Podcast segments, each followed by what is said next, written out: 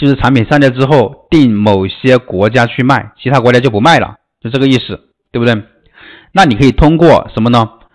通过我们的运费模板去设置，这些国家我全都不发货，我只给，比如说你只卖俄罗斯、美国，你就只设置美国、俄罗斯可以发货，其他国家我全都不发货，全都不发货就他们都买不了，知道吧？他他都买都买不了，他只能看不能买，就通过运费模板去设置就行了。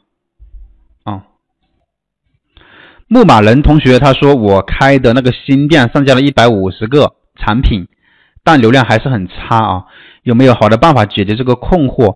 我上架的都是那个平台比较热销的这种产品啊。你打造爆款，你想要把那个流量做起来，并不是说你价格，你价格做到合适的价格了，以及你的产品是那些平台比较热销的产品了，你就能有流量了。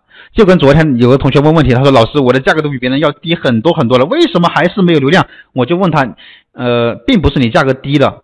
你就有流量的，因为还需要很多，因为运营它不是说你做好某一个点、某两个点，做好两三个点，你就可以把那个流量做起来的。它是一整套像那个流水线一样的环节，每一个环节你都要做好。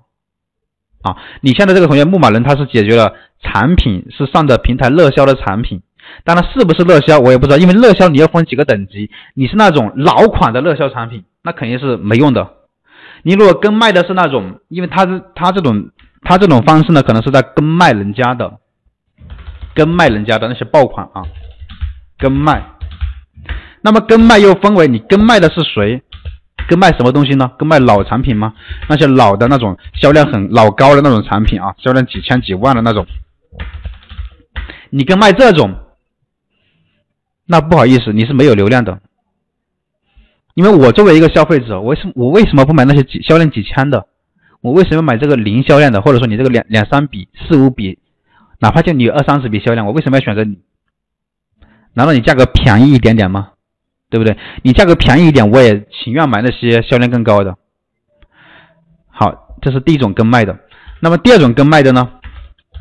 你可能跟卖的是那种啊，跟卖这种你才会有一些流量，才会流量会好一些。就跟卖那种刚刚爆起来的。就近期才开始爆起来的，你跟卖这种，你才会有更大的一个机会，更大的一个流量。所以说你要跟卖，最好跟卖这样一种产品。因为我们在开发新品的过程当中啊，很多同学他是没有这种这种感，没有这种选品的这种感觉的存在的，这个感觉是很难去培养的。要么你就自己对吧，有感觉自己去选品。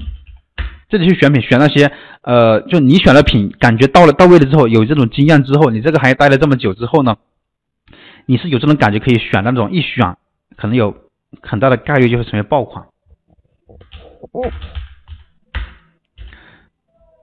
对吧？但是呢，一般人是没有这个水平的，